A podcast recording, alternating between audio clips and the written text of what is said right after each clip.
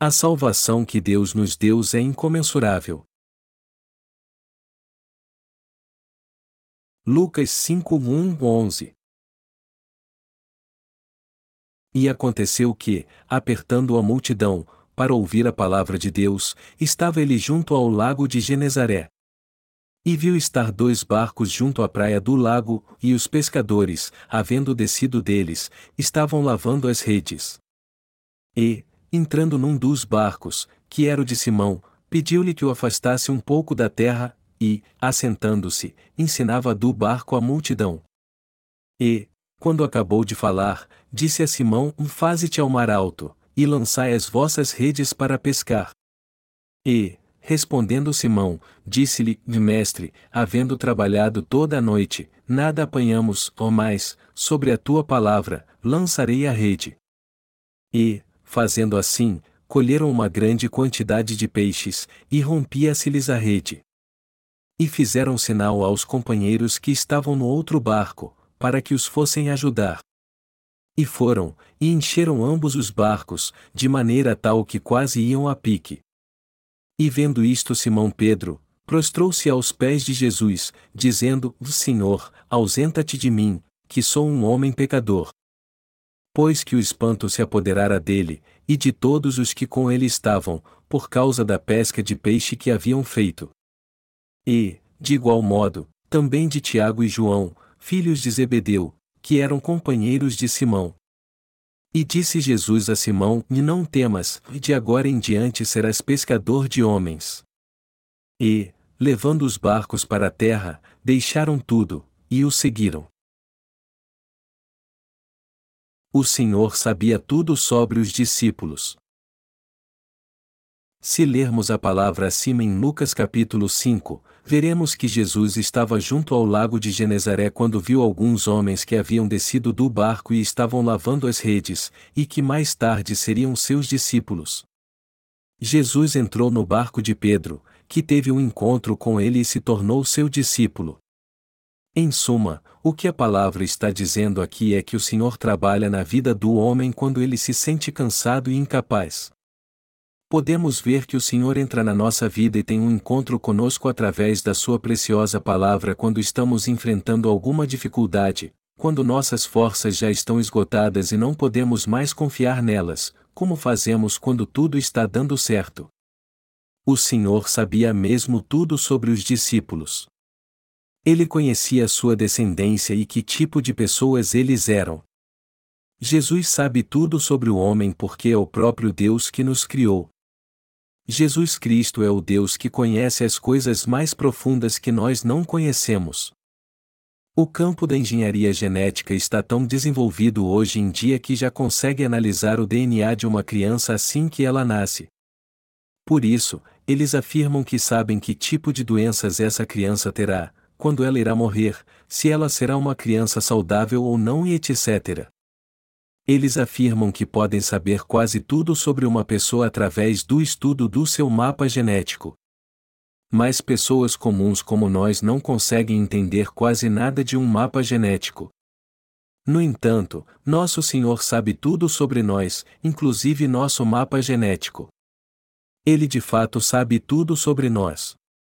Primeiro, ele sabe tudo sobre nossas fraquezas, assim como sabe que nós nascemos em pecado e que pecaremos a vida toda por causa disso.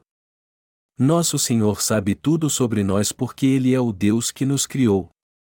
Além disso, o Senhor sabe tudo sobre nós e vem ao nosso encontro pessoalmente quando passamos por alguma situação difícil. Deus vem a nós, pessoas simples, pessoalmente opera em nossa vida através da Sua palavra. O que devemos fazer então quando o Senhor vier a nós? Como disse o apóstolo Pedro ao Senhor quando teve um encontro com ele, ausenta-te de mim, que sou um homem pecador, devemos reconhecer que não podemos estar perto do Senhor por causa das nossas falhas. Quando alguém está diante do Senhor, ele pode ver muito bem como é fraco, pois seu pecado oculto é totalmente revelado. Nosso Senhor sabe tudo sobre nós, Ele sabe como somos pecadores e que tipo de gente nós somos, mas Ele é o Senhor que resolve todos os nossos problemas. E já que o Senhor sabe tudo sobre nós, ele nos leva a conhecer nossos pecados. Só que quando resolveu o problema de todos estes pecados, ele nos abençoou para que fizéssemos a obra do Senhor como seus justos obreiros. Eu sou muito grato ao Senhor por ele saber tudo sobre nós. E eu também sou grato por ele ter vindo ao nosso encontro e nos salvado resolvendo todos os nossos problemas com o pecado através do batismo que recebeu e do seu sangue derramado na cruz. O Senhor fez de nós valiosos obreiros de Deus. Nós só podemos ser gratos ao Senhor e testificar que Sua graça é grandiosa e maravilhosa. Não há como deixarmos de ser sinceramente gratos ao Senhor por isso. O apóstolo Pedro diz no texto bíblico acima: Ausenta-te de mim, que sou um homem pecador. Antes ter um encontro com o Senhor, seu futuro discípulo havia lançando as redes e as deixado até de manhã para pegar peixes. Eles deixaram as redes a noite inteira e as recolheram pela manhã. Só que não pegaram nenhum peixe. Eles trabalharam a noite inteira, mas suas redes estavam vazias. Mas quando eles estavam sentados tristes e desanimados, Jesus entrou no barco e disse: Faze-te ao mar alto, e lançai as vossas redes para pescar. No que Pedro disse: Mestre, havendo trabalhado toda a noite, nada apanhamos, ou mais, sobre a tua palavra, lançarei a rede. Então, eles lançarão as redes e pegaram muitos peixes. E Pedro disse a Jesus quando viu essa obra de Deus: Ausenta-te de mim, que sou um homem pecador. Duas grandes mudanças acontecem quando encontramos a justiça do Senhor. O que acontece quando encontramos a justiça do Senhor? Primeiro, nós passamos a entender que somos pecadores que cometem pecados terríveis diante de Deus. E qual é a segunda mudança que acontece? Nós passamos a entender e crer que o Senhor veio a este mundo, foi batizado e morreu na cruz para salvar a nós, que éramos terríveis pecadores que não poderiam estar na presença de Deus. Essas grandes mudanças acontecem quando temos um encontro com o Senhor. Quando se viu diante do Senhor, Pedro disse: Ausenta-te de mim, que sou um homem pecador. Contudo, o Senhor disse a Pedro: De agora em diante serás pescador de homens. O Senhor sabia que tipo de pecador era Pedro quando ele chegou diante dele. Mas ele resolveu todos os problemas que Pedro tinha com o pecado, pois ele não poderia fazer a obra da justiça se fosse pecador. Pedro não conseguiu ficar na presença do Senhor por causa de seus pecados.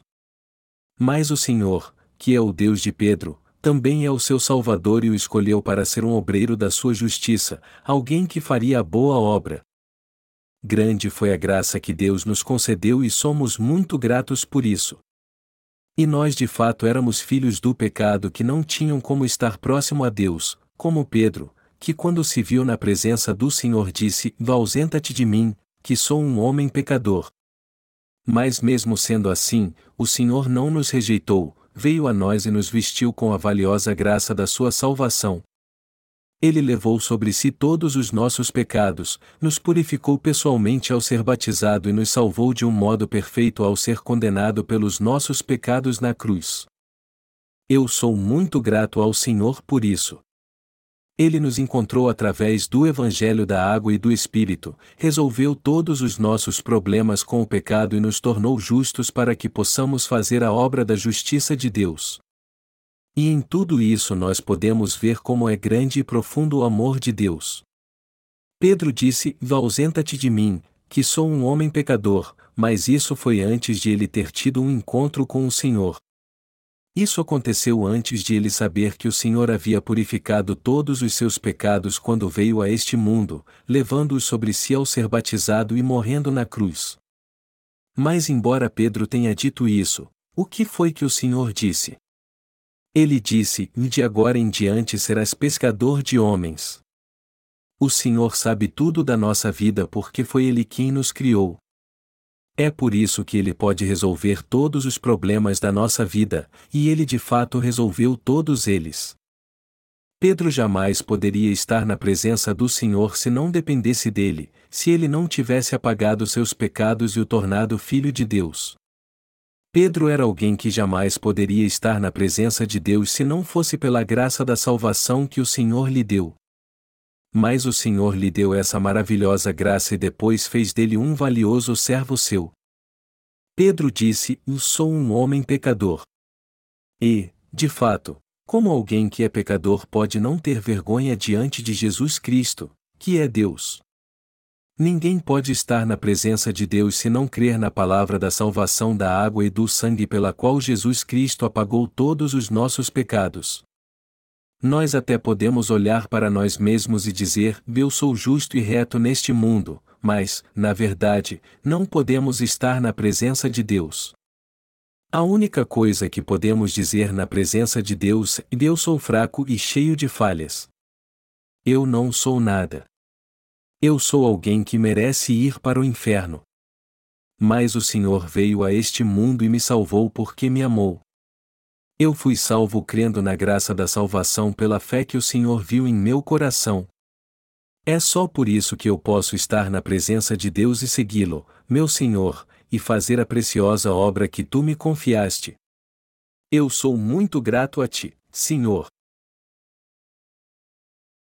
Nós éramos pessoas assim. A graça que Deus nos concedeu revela seu amor por nós. Nós éramos pecadores miseráveis antes de encontrarmos o Senhor e estávamos condenados ao inferno. Nós não tínhamos como purificar nossos pecados imundos. Entretanto, eu e você fomos salvou porque o Senhor nos encontrou e purificou todos os nossos pecados. O Senhor purificou nossos pecados e fez de nós instrumentos da justiça de Deus.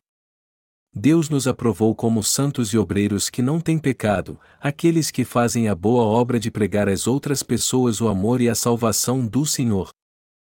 No texto bíblico deste capítulo, os futuros discípulos de Jesus haviam deixado seu barco e estavam lavando as redes. E nós também temos que lavar nossas redes espirituais sempre que fizermos algo. Temos que lavar nossas redes e consertar as partes que estão rasgadas.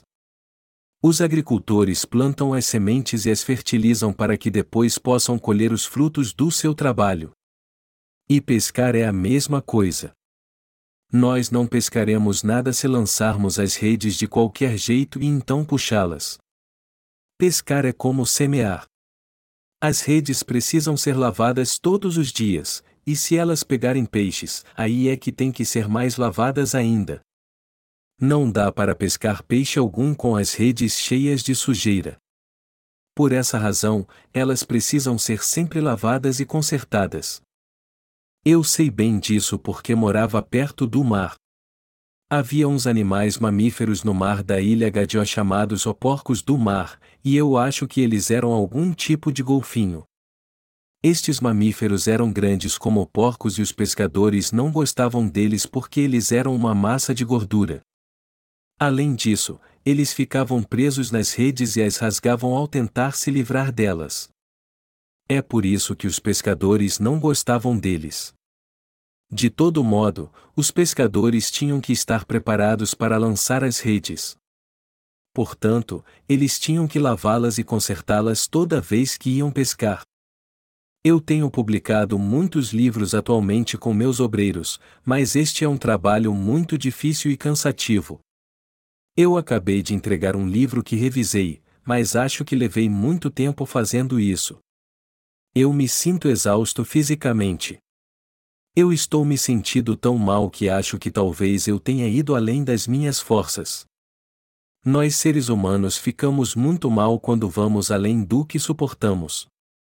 E apesar de estarmos bem espiritualmente, nosso corpo adoece quando vamos além dos nossos limites e nos cansamos demais. Eu me sinto todo quebrado, e é nessas horas que eu penso: seria bom se eu não me preocupasse com nada e agisse como um idiota. Já que estou passando por esse problema físico, eu acho que os outros pastores que estão trabalhando comigo também devem estar exaustos e devemos dividir o trabalho com outros obreiros. Nós ficamos exaustos quando trabalhamos muito. Por isso, Eu acho que nós temos que dividir o trabalho e confiá-lo a pessoas que tenham capacidade para fazê-lo. Na verdade, eu estou tão apegado ao trabalho estes dias que está sendo difícil até ter comunhão com os irmãos. É por isso que eu vou dividir o trabalho de publicação para aliviar meu fardo, para que eu possa fazer missões em outros países, encontrar com os outros santos e passar algum tempo meditando na graça que o Senhor me concedeu, de todo modo, nós só podemos fazer bem a obra de Deus quando lavamos nossas redes e as consertamos. O Senhor disse a Pedro: Faze-te ao mar alto, e lançai as vossas redes para pescar. E Pedro disse: Mestre, havendo trabalhado toda a noite, nada apanhamos, ou mais, sobre a tua palavra, lançarei a rede, e lançou a rede. Geralmente não há muitos peixes em águas profundas, pois eles ficam mais perto da costa. É claro que há peixes em águas profundas também, mas é mais difícil pegá-los porque eles são levados pelas correntes. Embora aquilo não fizesse sentido algum para Pedro, um pescador experiente, ele disse que faria o que o Senhor lhe disse.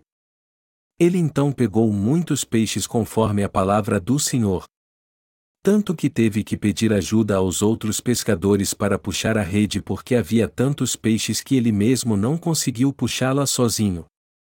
Ele pegou tantos peixes que a rede estava quase rasgando. Naquela hora então, Pedro pensou: Veste não é um homem comum. Ele sabe coisas que ninguém sabe. Ele viu que Jesus era o Filho de Deus. Foi por isso que a primeira coisa que ele disse quando o encontrou foi: Ausenta-te de mim, que sou um homem pecador. Pedro reconheceu a deidade de Jesus. Ele entendeu que Jesus era o Filho de Deus e o Salvador. Foi por isso que ele se ajoelhou diante dele e disse: Ausenta-te de mim, que sou um homem pecador. Nós temos que conhecer muito bem aquele que nos salvou dos pecados do mundo, aquele em quem cremos, e a graça da salvação que ele nos concedeu. Contudo, você pode até pensar, já que fomos salvos do pecado, por que temos que falar disso todo dia? Ele não sabe falar de outra coisa além disso? Mas você acha que a graça de Deus é insignificante? Claro que não. Acontece que a graça, o amor, a salvação do Senhor que veio ao nosso encontro, e o fato de Ele ter apagado nossos pecados e nos tornado instrumentos da Sua justiça são coisas grandiosas e profundas. É por isso que nós, cristãos nascidos de novo, não conseguimos falar de outra coisa sempre que abrimos nossa boca. Não podemos deixar de falar da salvação que Deus nos deu, de louvá-lo, glorificá-lo, ser gratos a Ele, unir nossas mãos, pés, bocas e tudo que há em nosso corpo para servirmos ao Senhor até o nosso último fôlego de vida. Nós recebemos essa graça maravilhosa. Vamos dizer que alguém morra por nós. E só de pensar nisso nossos olhos ficam cheios de lágrimas e nos sentimos gratos. O mesmo acontece hoje com os cristãos que derramam lágrimas de gratidão quando dizem: Jesus morreu por mim. No entanto, temos que guardar algo no coração, desse tipo de fé, de pensamento e de ação de graças pode ser encontrado em todas as áreas da sociedade. Por exemplo, vamos dizer que alguém entrou na fortaleza do inimigo e estava à beira da morte por não ter como escapar. Mas alguém salva sua vida, embora morra para salvá-lo. Aquele que foi salvo não seria muito grato àquele que o salvou, ele nunca mais esqueceria aquele que salvou a sua vida e seria grato a ele pelo resto dela. Mas nossa gratidão ao Senhor por ele ter nos salvado não pode ser comparada a isso. O Senhor de fato nos deu seu amor incondicional e sua salvação que não pode ser comparada com nada que há na sociedade. Pense nisso: o Senhor nos tornou sem pecado, justos e filhos de Deus. Como isso pode ser comparado com o amor de alguém que morreu para salvar outra pessoa? Será que o amor de Deus pode ser encontrado à sociedade? Não é bem assim. O amor do Senhor não é o tipo de amor que as pessoas neste mundo podem dar. Não é o amor que pode ser encontrado neste mundo. Até hoje as pessoas neste mundo fazem celebrações e estátuas para honrar alguém que morreu por outra pessoa. Mas já que é assim, como é que eu e você que recebemos a remissão de pecados podemos esquecer o amor da salvação que o Senhor nos deu? Jamais podemos nos esquecer disso. Você e eu jamais podemos esquecer da graça do Senhor e temos que ser gratos a Ele por isso eternamente. Devemos ser sempre gratos ao Senhor porque sabemos como são grandes e profundas Sua salvação e a graça que Ele nos deu. Eu sou muito grato ao Senhor por Ele ter feito de mim um precioso servo de Deus. Nosso corpo é tão fraco que um pouco de trabalho e de esforço já nos deixam exaustos. Antes eu acreditava que podia fazer muitas coisas e ficava acordado a noite inteira por alguns dias sem problema algum. Mas agora eu fico esgotado quando trabalho uma noite só. De todo modo, eu sou grato ao Senhor por ter me feito seu servo, embora eu seja falho, e me dado esta grande salvação. Eu quero que vocês se lembrem disso. Não podemos esquecer como Deus nos salvou e como é grande a graça que Ele nos deu. A graça que o Senhor nos deu é muito grande e valiosa. Será que poderíamos não ter mais pecado pelas nossas próprias forças? Ninguém consegue não ter mais pecado pelos seus próprios meios e forças. Entretanto, o Senhor disse: Vá aos homens é isso impossível, mas a Deus tudo é possível. Ó Mateus 19 horas e 26 minutos. O Deus Todo-Poderoso nos deu a vida eterna e uma vida sem pecado ao vir a este mundo num corpo carnal, ser batizado e morrer na cruz para pagar todos os nossos pecados, e ressuscitar dentre os mortos nós nos tornamos justos porque Deus nos salvou assim e pela fé que nos leva a crer nessa salvação. E é isso mesmo. Nós agora não temos mais pecado. É algo mais do que natural não termos pecado depois que nascemos de novo, mas isso é impossível sem o amor especial de Deus e a sua salvação. Nós nos tornamos justos sem pecado porque o Senhor nos deu essa grande e maravilhosa salvação. Não temos como deixar de sermos gratos por isso. Nossa esperança agora foi renovada porque o Senhor Todo-Poderoso fez essa obra por nós. Devemos sempre crer no Senhor e segui-lo com gratidão de coração por ele ter feito pessoas imperfeitas como nós sem pecado e justos. Devemos olhar para nós mesmos e ser gratos a Deus por ele ter nos salvado. Essa é a verdade. Você também se sente assim? Nós de fato não éramos nada, só que temos pescado muitos peixes desde que começamos a crer no Senhor e a segui-lo segundo a Sua palavra. Nós éramos pessoas que sempre viviam se decepcionado. Mas o que aconteceu depois que encontramos o Senhor e passamos a crer nele? Nós não recebemos as preciosas bênçãos de Deus? Nossa rede espiritual agora está cheia de peixes. Como são grandes as bênçãos que recebemos realmente. Você e eu recebemos muitas bênçãos. Vocês creem nisso também? Alguém pode pensar assim no que Deus nos deu depois que recebemos a salvação. Quais foram essas bênçãos? Mas alguém assim ainda é um menino espiritualmente. Como uma criança age quando encontra seus pais? Ela sorri e logo corre para abraçá-los, não é mesmo? Até uma criança reconhece o quanto seus pais são importantes. Até uma criança fica triste e chora quando seus pais vão embora. Se não tivermos gratidão no coração depois que recebemos a salvação, isso é a prova de que não somos nem como uma criança. Vocês precisam ser maduros na fé para que ela cresça. Além disso, vocês precisam estar sempre nos cultos para ouvir a palavra de Deus se quiserem que sua fé cresça. A bênção que Deus nos deu não é uma coisa qualquer. Ele nos deu sua graça maravilhosa. Ele nos deu uma grande bênção. Vocês creem nisso? Não há bênção maior neste mundo. Nenhuma bênção pode ser comparada com a bênção da salvação que o Senhor nos deu o Senhor deu essa grande bênção a todo ser humano. Eu quero terminar meu sermão agora com ações de graças na presença do nosso Senhor que nos deu essa bênção. Aleluia!